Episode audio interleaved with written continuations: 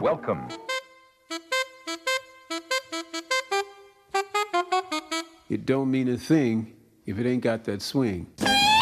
L'épopée des musiques noires. Joe Farmer, Nathalie Laporte. Fellas, I'm ready to get up and do my thing. jigida kani jigi misɛnya o man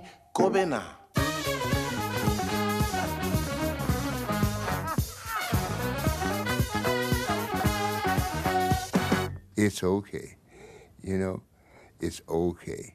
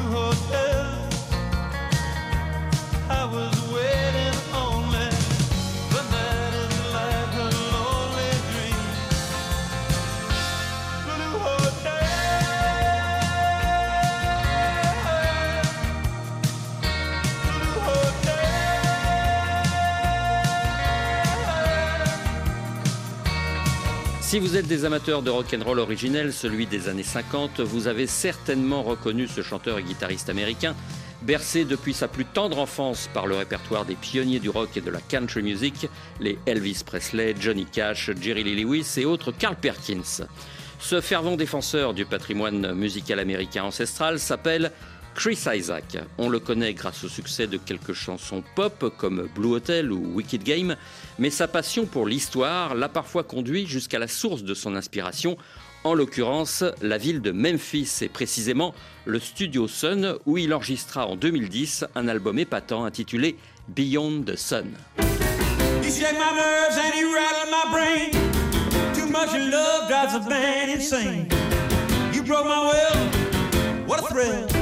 Goodness gracious, great balls of fire.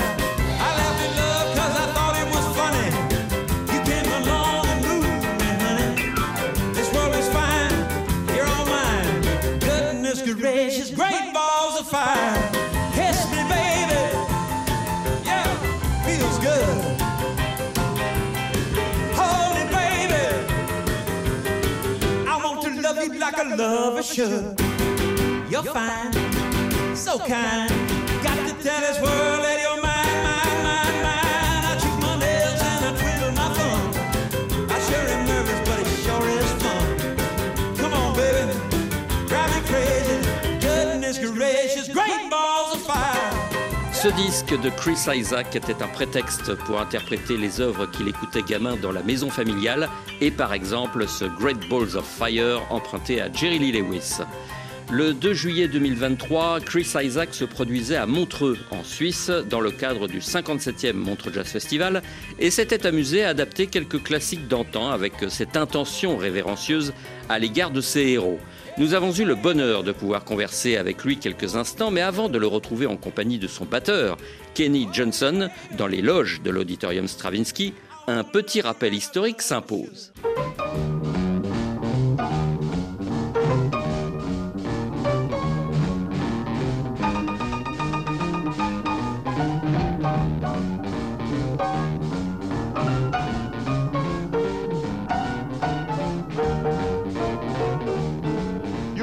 Heard of jalopies, you've heard the noise they make, but let me introduce my new Rocket 88.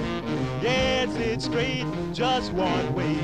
Everybody likes my Rocket 88. Baby, we'll ride in style, moving all along.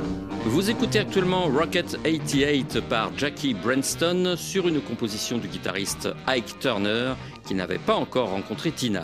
À l'époque, on ne parle pas de rock'n'roll, mais de rhythm and blues. Pourtant, au fil des décennies, cet enregistrement réalisé au studio Sun a été progressivement perçu comme le premier titre rock'n'roll de l'histoire. La chanteuse Tiffany Harmon, également porte-parole des studios Sun, nous conte la genèse de cette pépite issue de l'épopée des musiques noires. Jackie Brenston and the Delta Cats, they came through. Jackie Brenston et les Delta Cats se sont arrivés ici en 1951 et voulaient enregistrer une chanson intitulée Rocket 88. Il y a d'ailleurs deux anecdotes qui expliquent la tonalité rock de ce titre. Certains disent que les musiciens arpentaient la ville sous une pluie battante et que leur amplificateur avait pris l'eau, ce qui aurait donné ce son un peu rauque de la guitare. D'autres, et cette version me paraît plus plausible, racontent que le groupe était allé jouer aux cartes et parier beaucoup d'argent dans un bar mal famé. Une bagarre s'en est suivie, des coups de feu ont été tirés et une balle aurait perforé l'ampli de Ike Turner. Cela aurait modifié la sonorité de sa guitare. Voilà la légende qui plane au-dessus de ce titre depuis plus de 60 ans.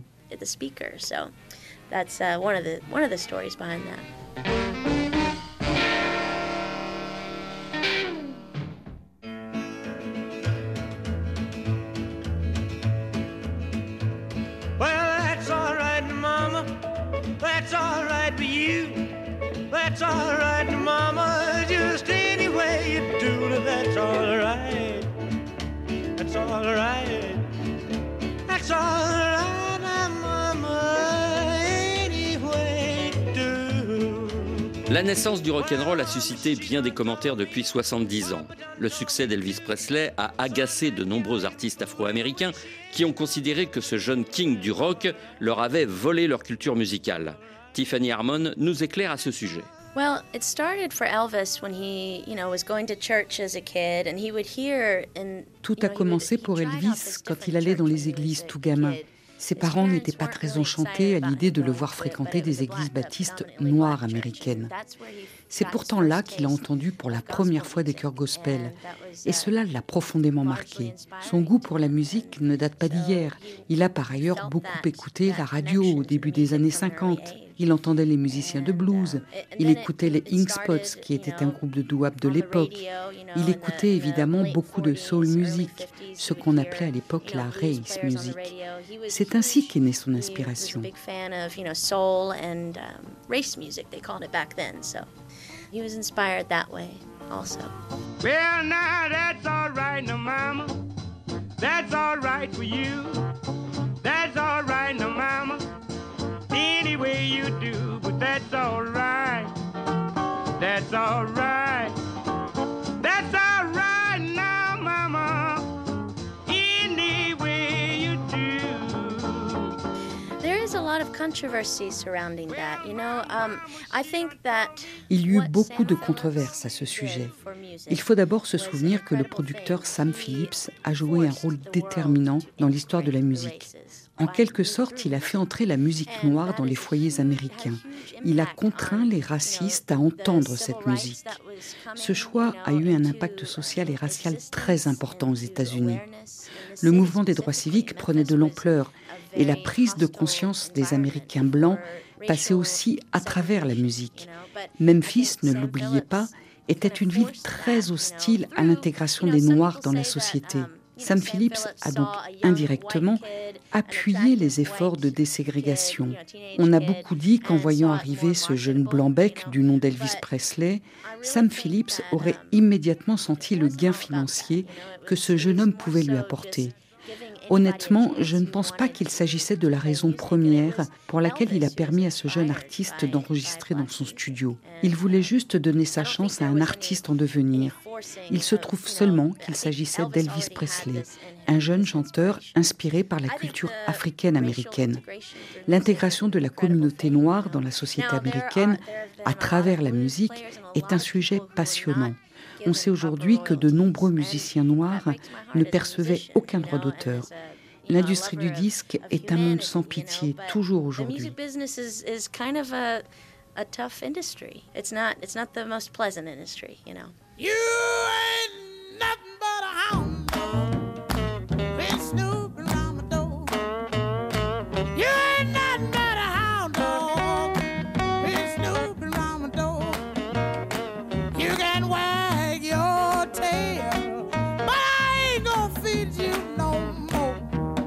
Alors oui, That's Alright Mama ou Hound Dog ne sont pas des œuvres signées Elvis Presley, mais n'oublions pas que Memphis a été un carrefour des musiques noires et blanches au XXe siècle. Le blues et la country music se partageaient l'audience et parfois fusionnaient lorsque le rock and roll balbutiant s'en emparait. À Memphis, le sacré et le profane cohabitaient, le gospel et la soul music faisaient bon ménage et certains lieux en témoignent toujours aujourd'hui. Tiffany Harmon.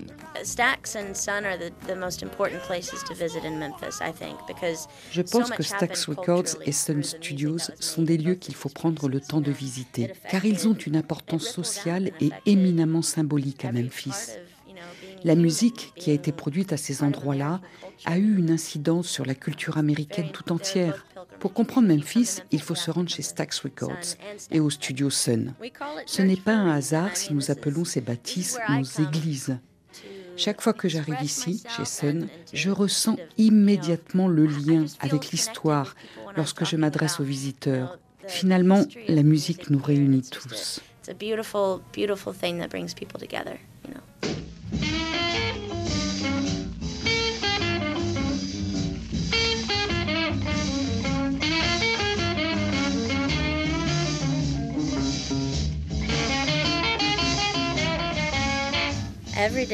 I come into work, I feel so grateful. And I feel I feel like um, Chaque fois que je viens ici, je me sens béni des dieux. Lorsque je mets la clé dans la porte du studio et que j'allume les lumières, je me dis Waouh, quelle chance. Je suis payé pour raconter une histoire qui me passionne. C'est le plus beau métier du monde.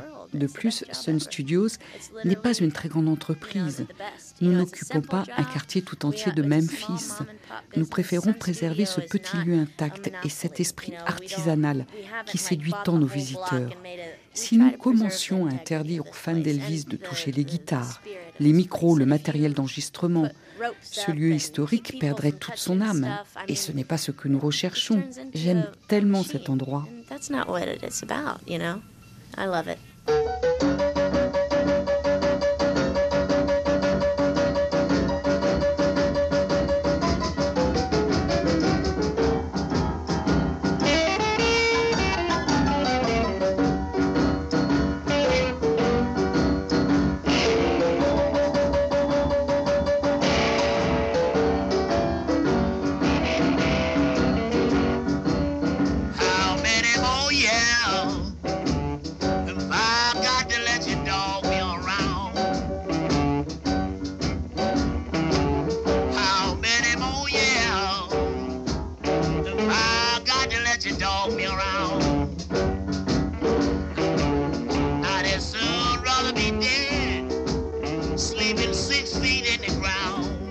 L'histoire des studios Sun est captivante parce qu'elle narre un chapitre entier de l'épopée afro-américaine.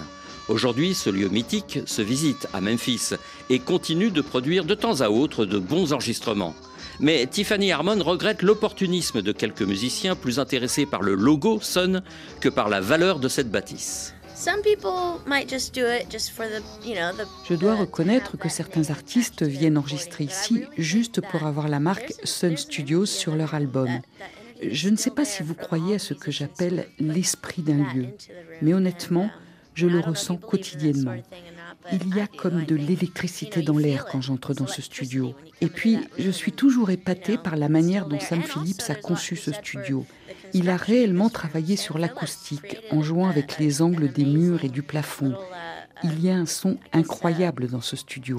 C'est le son de Sun Studio. It's just a, it's got a really good sound to it, you know? It's a sun sound.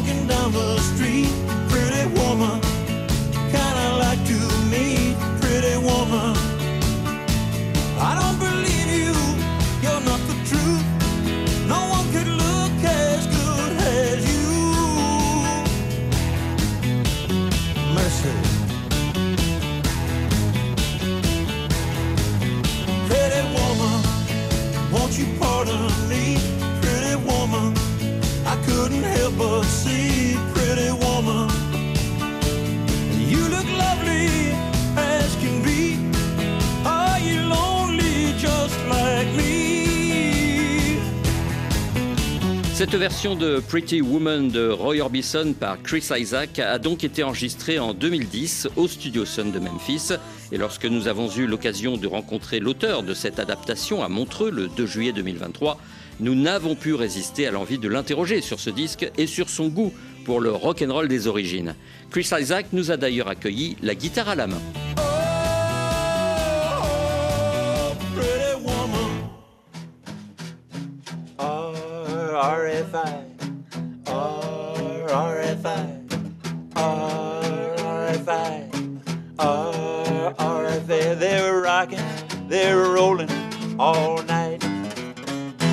Chris Isaac and Kenny Johnson. Dig you, brother. That's an introduction.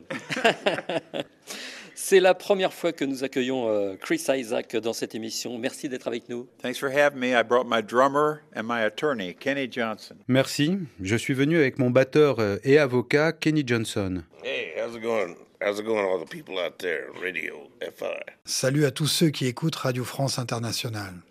Vous êtes connu pour avoir euh, popularisé un style de musique euh, qui emprunte à la country music et au rock and roll des origines, celui d'Elvis Presley, de Jerry Lee Lewis ou de Bo Diddley.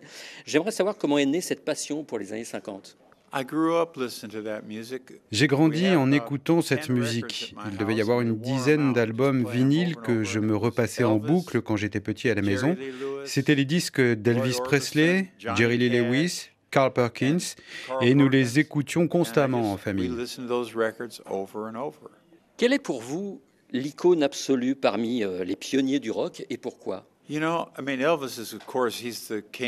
Évidemment, tout le monde considère qu'Elvis Presley est le king. Mais à l'époque, il y avait aussi Jerry Lee Lewis. Si je devais n'en retenir qu'un, c'est lui que je choisirais. Il jouait du piano de manière admirable et chantait merveilleusement. Il n'a enregistré aucun disque que je pourrais critiquer. Pour moi, il était un génie. Vous aviez enregistré en 2011 l'album Beyond the Sun dans les fameux studios Sun à Memphis. Quel souvenir avez-vous de cette expérience?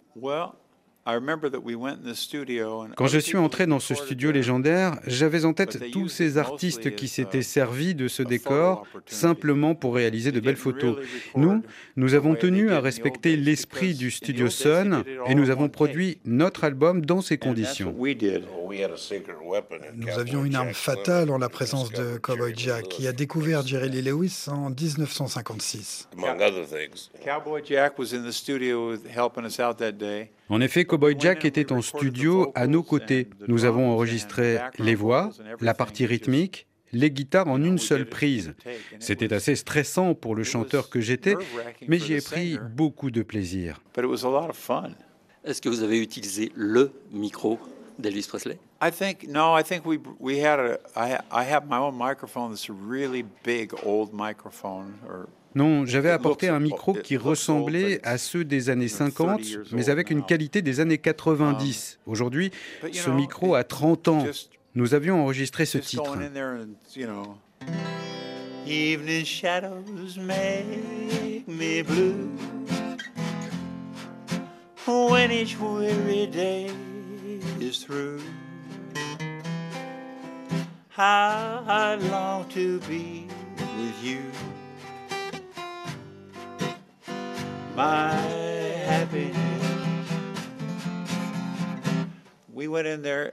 C'est la toute première chanson qu'Elvis Presley a enregistrée quand il est entré dans ce studio. Quelques jours plus tard, nous avons à nouveau interprété cette chanson dans le domaine Graceland d'Elvis Presley. Il était 5 heures du matin, nous nous sommes installés sur les premières marches de sa maison. Quel souvenir. Est-ce que vous avez jamais en studio est-ce que vous avez joué par exemple That's the Right Mama? J'avais surtout sélectionné des chansons que j'étais capable de chanter. Je me suis bien gardé d'interpréter les titres qu'Elvis Presley chantait à la perfection. Il était hors de question que je me mesure à lui. Je voulais juste enregistrer les compositions qui me plaisaient le plus. À l'époque, Brian Setzer, le leader des Stray Cats, avait également enregistré un album consacré au répertoire des studios Sun. Je n'en savais rien. Et lorsque j'ai achevé mon propre album, on m'a informé de son initiative similaire à la mienne. Et je me suis dit, pourvu qu'il n'ait pas enregistré les mêmes chansons que moi, il va me tuer. Je ne peux pas lui faire ça, c'est un ami. Heureusement, chacun de notre côté, nous avions sélectionné 30 chansons différentes. Lui avait choisi les chansons les plus rock. Moi, je m'étais concentré sur les ballades.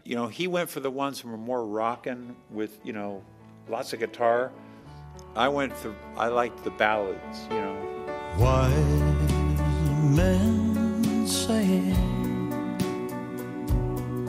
only fools rush in, but I can't help falling in love with. Kenny Johnson, quelle impression avez-vous eue en entrant dans le studio Sun?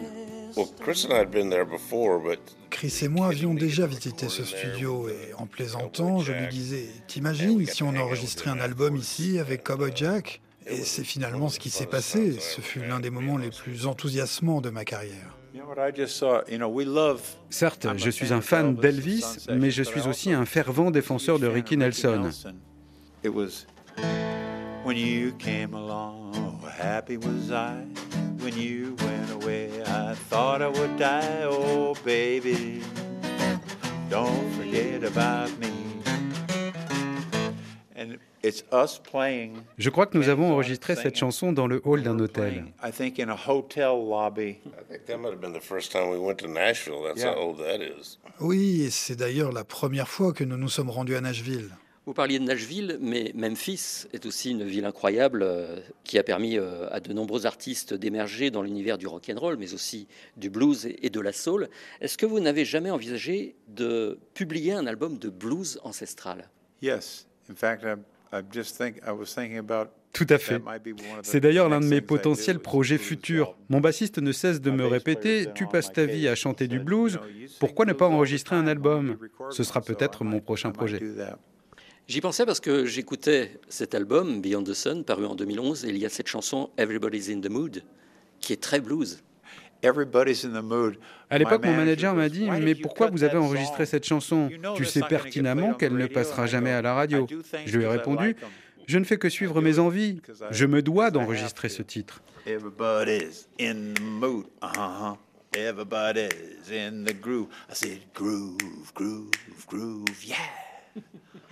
Je crois me souvenir que c'est une chanson de Howlin' Wolf. I think it is Howlin' Wolf. Yeah. Howlin' Wolf recorded at Sun Studios as well. Yeah. Oh yeah. Howlin' Wolf l'a d'ailleurs enregistré dans le studio Sun. Chris Isaac, est-ce que le fait de revitaliser cette humeur sonore est une manière d'éduquer la jeune génération? Pour être honnête avec vous, je n'avais pas ce genre de considération très noble en tête. Disons-le franchement, je suis un grand amateur de musique.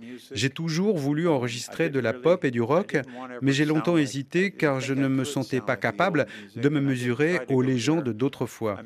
D'ailleurs, pendant plus de 20 ans, j'interdisais à mes musiciens d'interpréter les chansons d'Elvis sur scène. Je ne voulais pas me retrouver piégé et je préférais chanter un répertoire original. C'est la raison pour laquelle vous connaissez des chansons comme Wicked Game. Elles ont certes une humeur surannée, mais mais elles restent des chansons pop. C'était mon intention de départ. Si vous n'êtes pas capable de créer quelque chose de neuf, même inspiré du patrimoine ancestral, à quoi bon? Est-ce que vous considérez que le rock and roll est une musique américaine ou africaine-américaine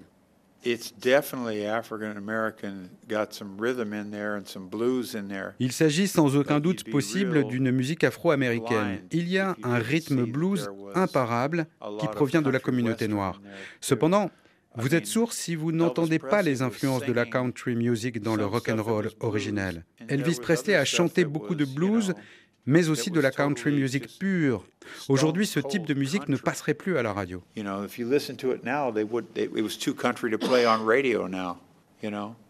Je crois que nous devons euh, terminer cette interview, mais j'ai une dernière question pour Kenny Dare Johnson. Est-ce qu'il est facile de travailler avec euh, Chris Isaac? No. Pas du tout. no, he is. I've been with him for 35 years or more. Non, sérieusement, je suis à ses côtés depuis 35 ans et il sait à quoi s'attendre avec moi. Il existe une complicité naturelle entre nous et nos voix s'harmonisent très bien. That's, that's just dumb luck right there. I'm glad we do, though. He's been singing tight harmony with me C'est vrai, cela fait almost 40 ans 40 que nous jouons avec les harmonies de nos voix. Je ne pourrais pas faire ça sans lui. Merci beaucoup, Chris Isaac. Thank you. You know, the Je tiens à vous dire love que the nous aimons beaucoup le public first français. C'est en that France que nous avons connu nos premiers succès. Je me souviens a notamment d'un journaliste. Philippe Garnier. Il connaissait notre musique et posait des questions vraiment intéressantes, un peu comme aujourd'hui questions. d'ailleurs. Uh, Je me suis toujours souvenu de cette interview pertinente. Par conséquent, la France a toujours une place particulière dans notre cœur. music is really asking questions, kind of like today. And it stuck in our heart. We always feel like France, you- we're on your side. Well, when we were just starting out, we played Notre carrière ne faisait que débuter. Nous avions joué au. Rex Club à l'époque et le public nous a immédiatement acclamés. Et depuis, le public français nous est resté fidèle. Merci beaucoup, Kenny Dale Johnson. Hey, merci beaucoup. Et merci à vous, Chris Isaac. Thanks for having us. Appreciate it. Et la prochaine fois que nous nous rencontrons, vous nous présenterez votre album de blues acoustique.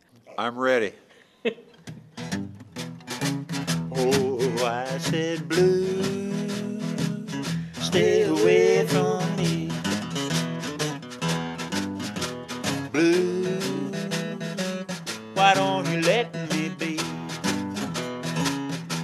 The RFI is just a killing me. You're so good. Thanks, brother. Back at Thank you so much. Everybody's